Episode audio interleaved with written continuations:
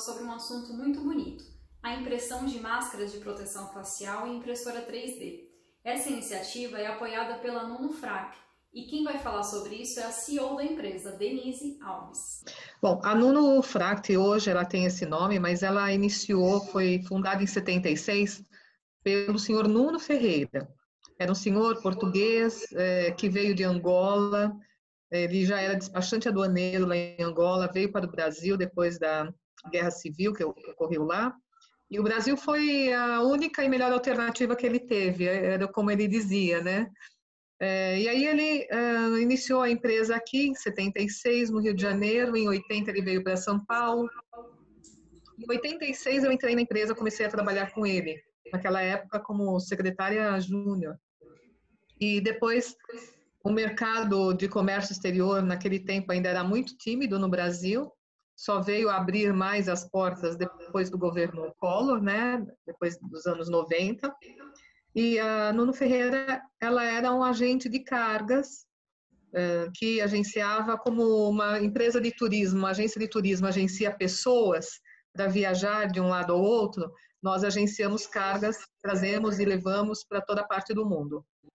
Em 2014, nós fomos adquiridos pelo grupo Fracte, porque o seu Nuno Ferreira, ele já estava numa idade bastante avançada, teve alguns problemas de saúde, e aí ele resolveu então que era o momento de dar continuidade a tudo aquilo que ele tinha construído, porque esse era o desejo dele, que a empresa continuasse.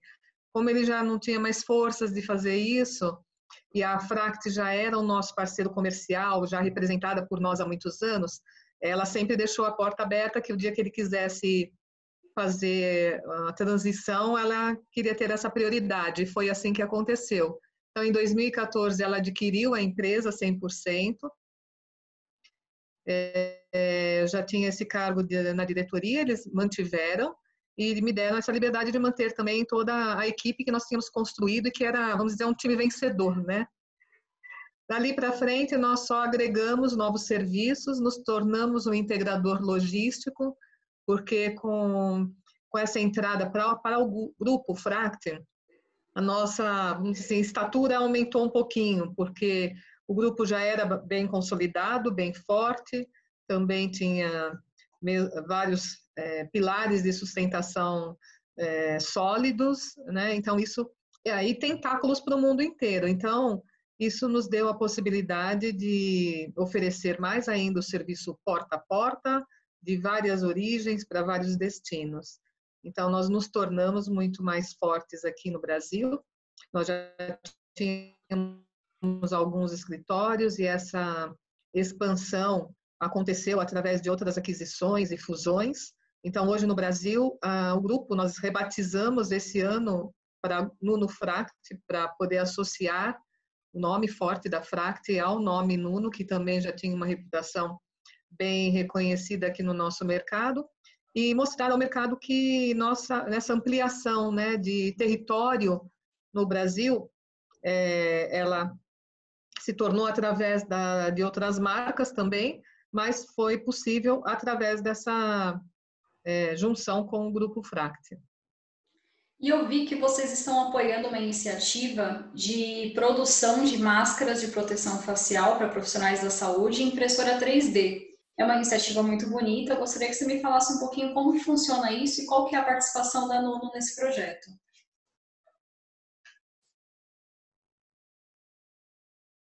Ok. É, foi o seguinte, já desde o ano passado, bom, a Nuno sempre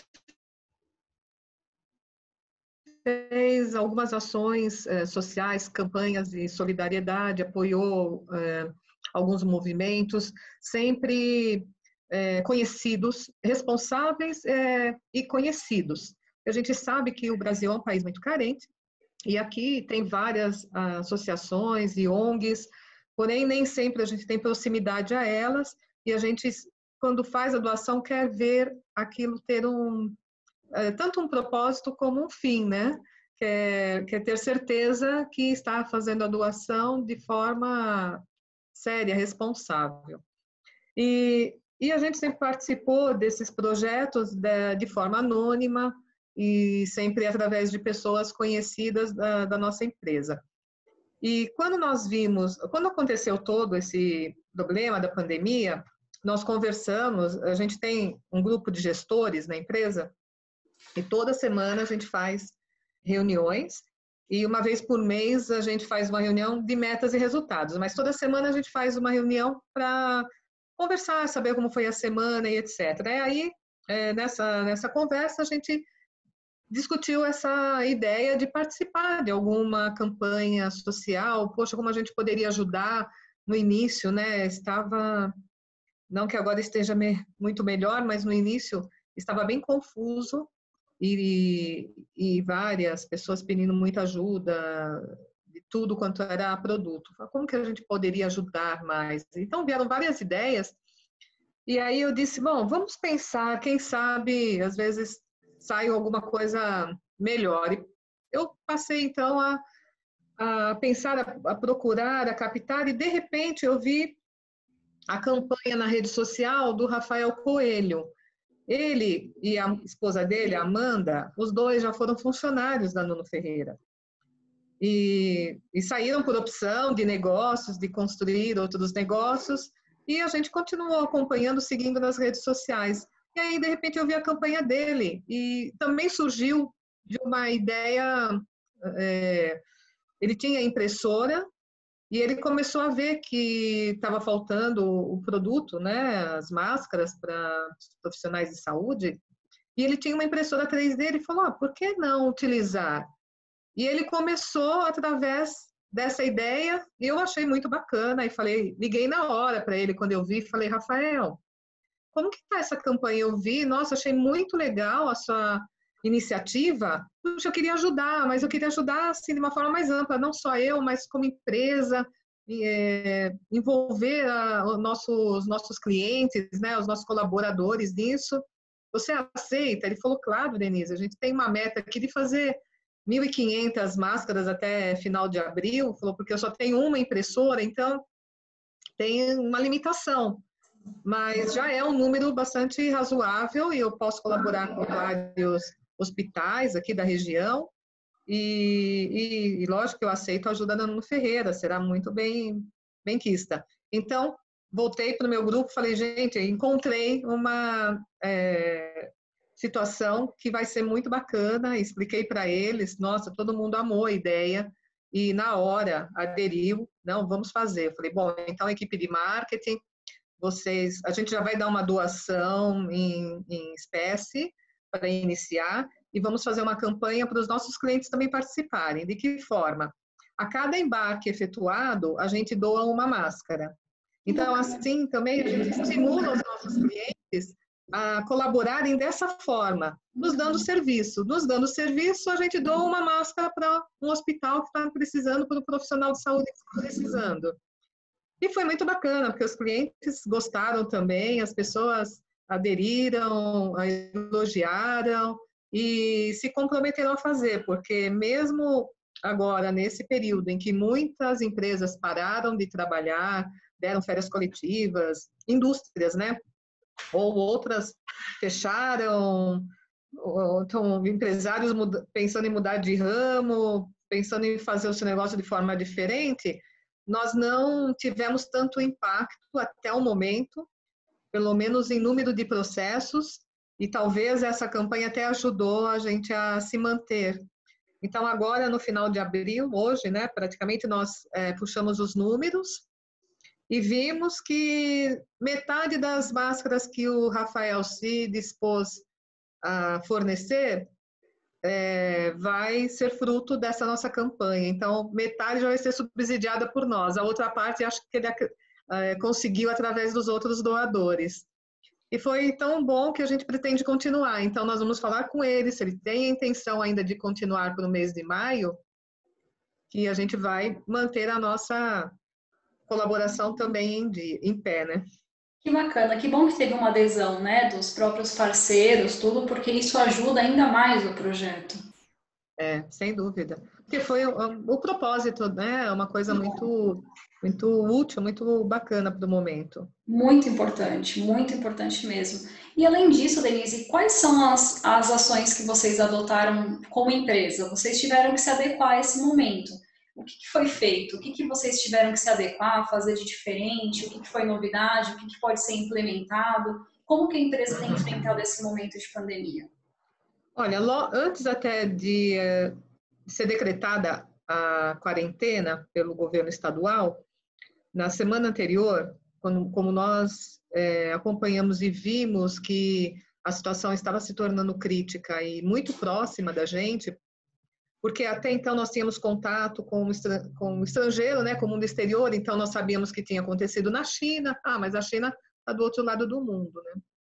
Ah, depois veio para a Itália, e aí começou a se agravar, se agravar, mesmo assim ainda parecia uma coisa que estava distante do Brasil, mas quando aconteceu o primeiro caso no Brasil, e aí naquela semana é, nós tivemos uma colaboradora que precisou ir a um hospital aqui de São Paulo e ela relatou que estava aguardando, isso já era de noite, bem tarde, estava aguardando na sala de recepção, chegou um casal e, e esse casal foi atendido antes dela, ela estranhou, mas todo mundo estava de máscaras, etc. E ela disse, olha, depois eles se desculparam quando foram me atender, que esse casal que passou na minha frente, eles estavam com, deram, fizeram um teste e deu positivo do coronavírus. Ela falou, então, ela, ela se sentiu assim tão indefesa, né? É, e quando ela me relatou isso, ela é bem próxima de mim, eu disse, olha, a partir de amanhã você já não vem na empresa,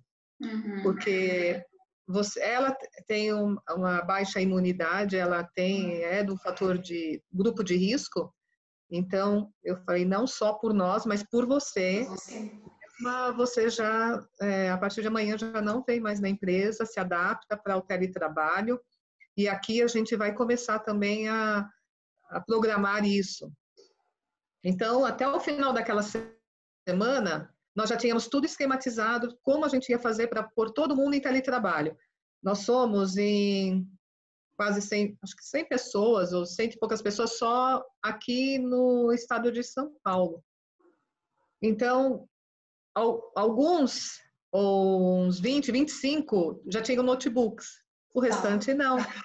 Então, nós transferimos desktops, impressoras, headphones, aumentamos é, limite de internet, de celular, para todos que precisaram. Levamos até a cadeira do escritório, que ela é mais confortável às vezes para ficar muito tempo sentado, né, do que a cadeira que a pessoa tem em casa. Transferimos nosso pessoal de apoio de manutenção é, que trabalha na empresa ajudou, até o pessoal da segurança ajudou a levar as os equipamentos, então, porque são pessoas que moram em diversas regiões aqui do, estado, da, da, cidade de São Paulo, né?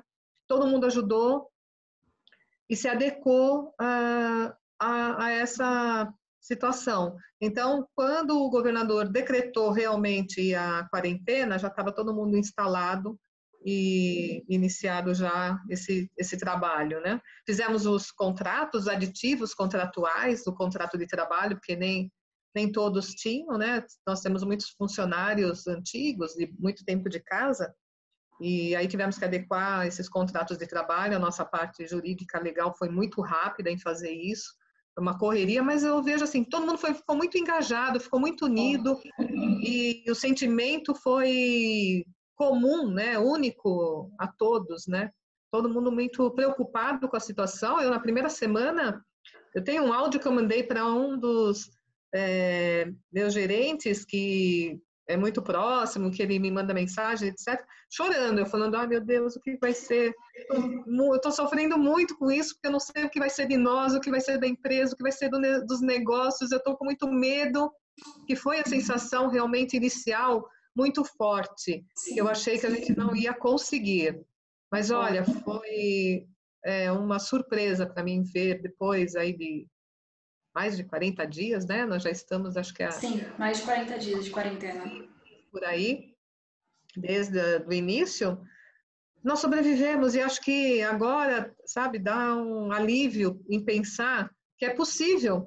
Né? Se a gente tiver que ficar mais um mês, mais dois, mais três, mais um ano, sei lá quanto tempo, é possível, a gente tem condições de manter a nossa empresa, de manter os nossos empregos, de manter, é, lógico, que se as indústrias também, o comércio voltar a funcionar, né, é, de atender, porque eu vejo que mesmo com, com toda a situação crítica, algumas empresas elas encontraram saídas. Empresas que fabricavam automóveis agora estão fabricando respiradores para os hospitais. Então, cada um está tentando encontrar uma alternativa e, e, nós, como fornecemos serviços logísticos para toda qualquer setor de economia, é, a, vamos dizer assim, o vento virou para outro lado, mas a gente ajustou as nossas velas de acordo também.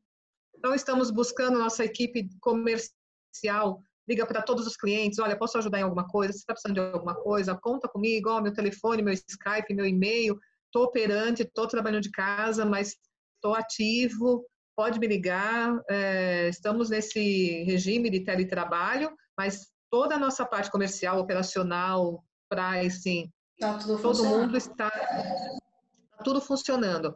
Obviamente, a gente teve que tomar algumas medidas, né? Verificar quem tinha férias é, para tirar ou que pudesse ser antecipada. Então, o movimento, como caiu um pouco, nós uhum. é, fizemos isso. Estamos fazendo ainda gradativamente. E agora começamos a, a falar e pensar em talvez aplicar ainda não sei se vamos precisar da redução de jornada, mas se o movimento vir a diminuir, pode ser que a gente adote isso, mas se formos adotar, nós vamos adotar de uma forma geral, é, sem é, exceções, a menos que seja alguns casos pontuais. Olha, esse não pode de forma alguma entrar no, no regime de redução de jornada, ele vai ter que trabalhar 100% integral. Do restante, eu falei do menor cargo ao maior, que é o meu, todos vão estar, se nós adotarmos os 25% de redução de jornada para todos, né, sem distinção. A gente, como gestor, tem que dar exemplo e mostrar que estamos juntos, agora nessa hora, né? Tem toda a razão. Uma bela atitude, Denise, parabéns. E eu ia te perguntar justamente isso, se você acha que nesse momento de de crise, de pandemia, a gente consegue enxergar novos ângulos de trabalho. É como você disse, foi tudo feito em menos de uma semana, você estava ansiosa e depois falou, é possível. Diante disso, você vê que é possível adaptar as formas de trabalhar para enfrentar a possível crise que virá ou as possíveis, é, os possíveis obstáculos que virão depois da, da pandemia? É possível sim. É, eu vejo que nem todos os postos de trabalho da nossa empresa, é, talvez seja possível manter dessa maneira. É, que alguns é, exigem a, a, a presença para entregar um documento, para, a menos que a gente tenha, e, e, a gente está trabalhando nisso, na transmissão de documentos por via eletrônica e que o governo aceite todas as formas, né, ou uma forma segura, digital, para receber, para validar um documento como original, porque nós temos documentos que são como se fossem cheques, né? Uhum. São títulos de propriedade. Por exemplo, a pessoa faz um embarque de uma mercadoria, ali ela tem um conhecimento de embarque que é um título de propriedade. Então, ela teria que apresentar esse conhecimento para dizer: essa mercadoria é minha, está aqui, eu paguei todos os impostos, me entregue ela. Então, nesse momento, a Receita Federal encontrou uma forma que é a que nós estamos usando, mas não é a forma talvez mais segura. E a gente está ajudando ela, trazendo tecnologias, é, demonstrando para ela, olha, em outros países isso já é feito, vamos aplicar isso aqui no Brasil. A gente está trazendo essas ideias para que sejam colocadas em prática, e aí envolve parte jurídica, sei que não vai ser do dia para a noite, mas tudo isso implantado vai ser possível é, fazer alguns trabalhos que hoje ainda são necessários de forma presencial de outra maneira. Então, eu vejo sim que é possível é, pensar em continuar, é, mesmo depois do retorno da, da crise, e também para até uma forma de conter mais é, custo para os empresários, até uma até haver uma recuperação melhor desse mercado, né? Que isso vai levar tempo. Isso não vai ser resolvido em dois, três meses, acho que nem até o final do ano. Isso vai levar muitos meses. E esse é o sentimento sendo do empresariado em geral, aqui no Brasil e fora do Brasil também, países Exato.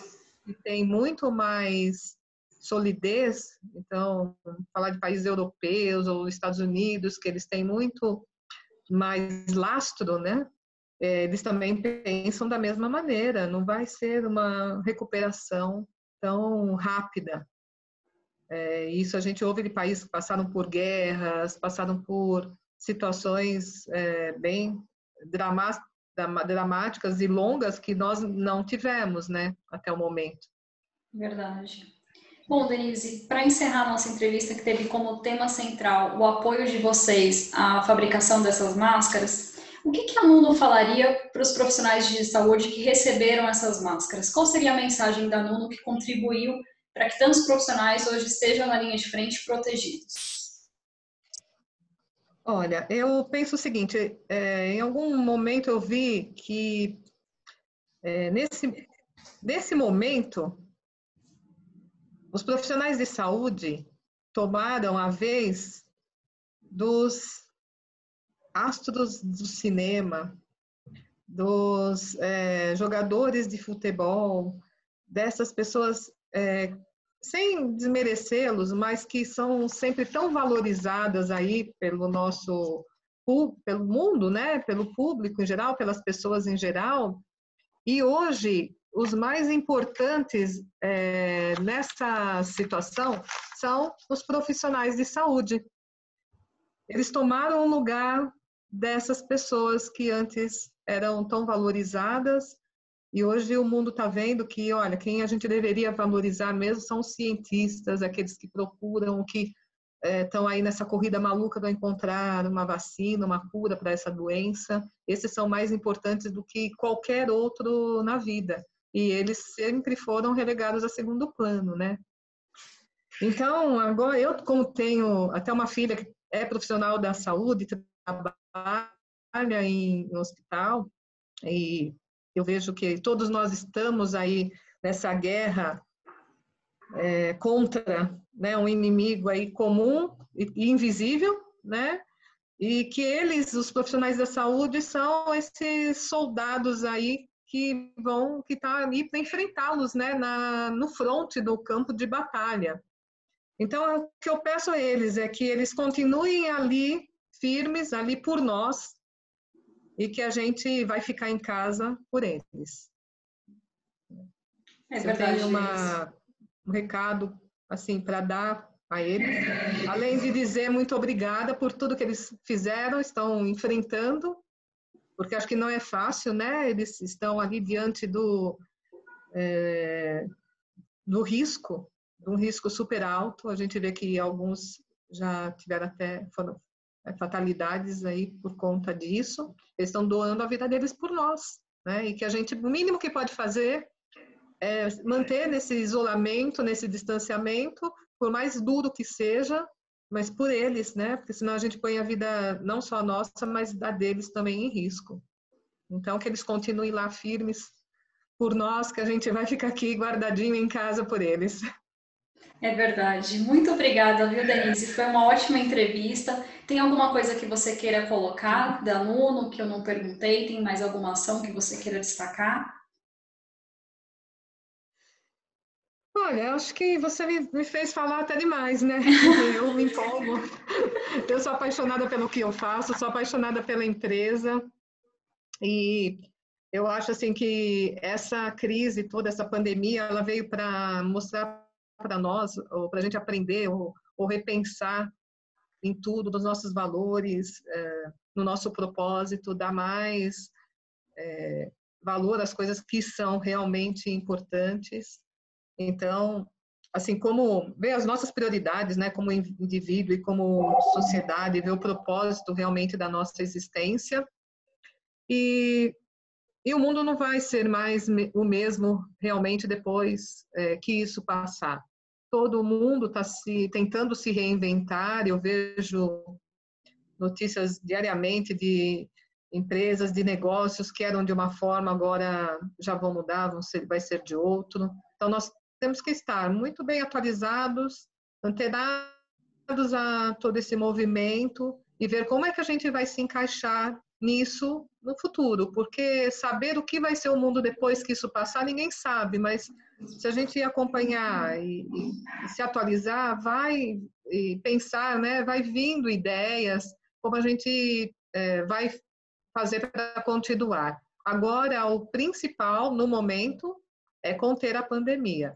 Então, todo mundo está empenhado nisso. As grandes empresas doando milhões, bilhões aí de, de dólares, de reais, porque eles sabem que dependem disso também para a situação se normalizar. Então, agora é a hora da contrapartida, né? Até hoje, as empresas tiveram lucros que é, tiveram muito bom resultado é, até, até hoje, com o mercado muito favorável a eles, é o momento deles doarem para que o mercado retome o mais rápido possível. Quanto mais ficar nessa situação, pior é para todo mundo, né? Claro, é o momento de nos ajudar, né? Solidariedade em todos os âmbitos, né? Sim.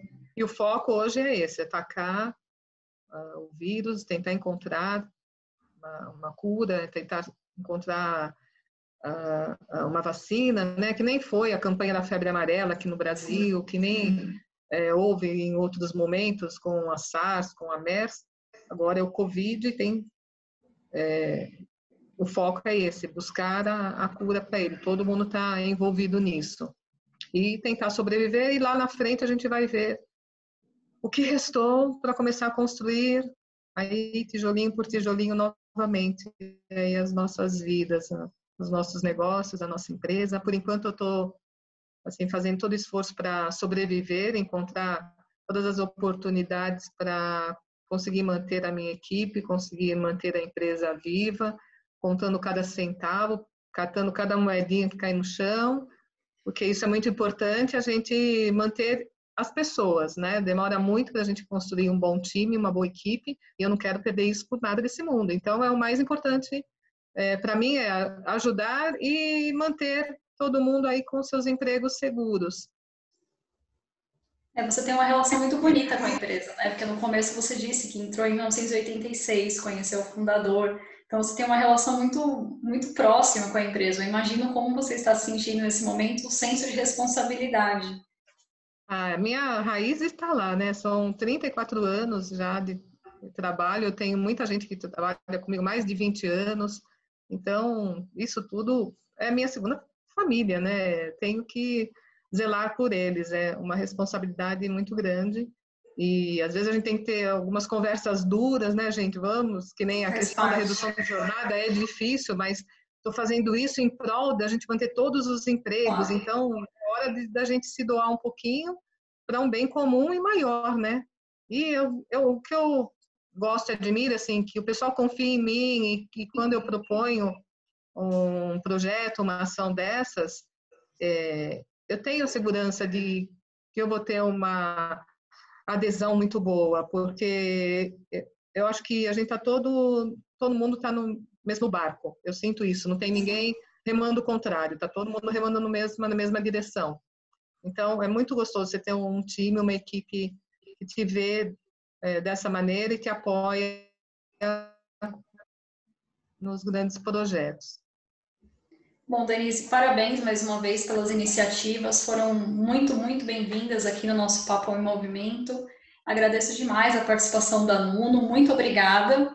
E assim que o nosso programa for para o ar, eu aviso vocês. Tá bom, eu que agradeço a oportunidade e boa sorte para todos nós, né? Boa sorte para todos nós, tudo passa. É, tudo passa. Obrigada, viu, Denise? Obrigada. Boa tarde. Prazer em conhecê-la. Boa tarde. Prazer. Tchau, tchau. Muito obrigada, Denise, que conversou com a gente sobre um assunto tão importante que é a proteção para esses profissionais que estão na linha de frente E também quero deixar aqui o link dessa iniciativa. Caso você queira e possa contribuir, é só acessar o link aqui embaixo desse vídeo. Essa equipe que está produzindo as máscaras também aceita doação de materiais. Então, caso você queira, você pode doar também folhas de acetato, filamento PLA de qualquer cor e elástico compatível. Todas as dúvidas podem ser sanadas no link. Se você gostou desse vídeo, não esqueça de curtir e seguir as nossas redes sociais. Vejo vocês no próximo programa. Até lá!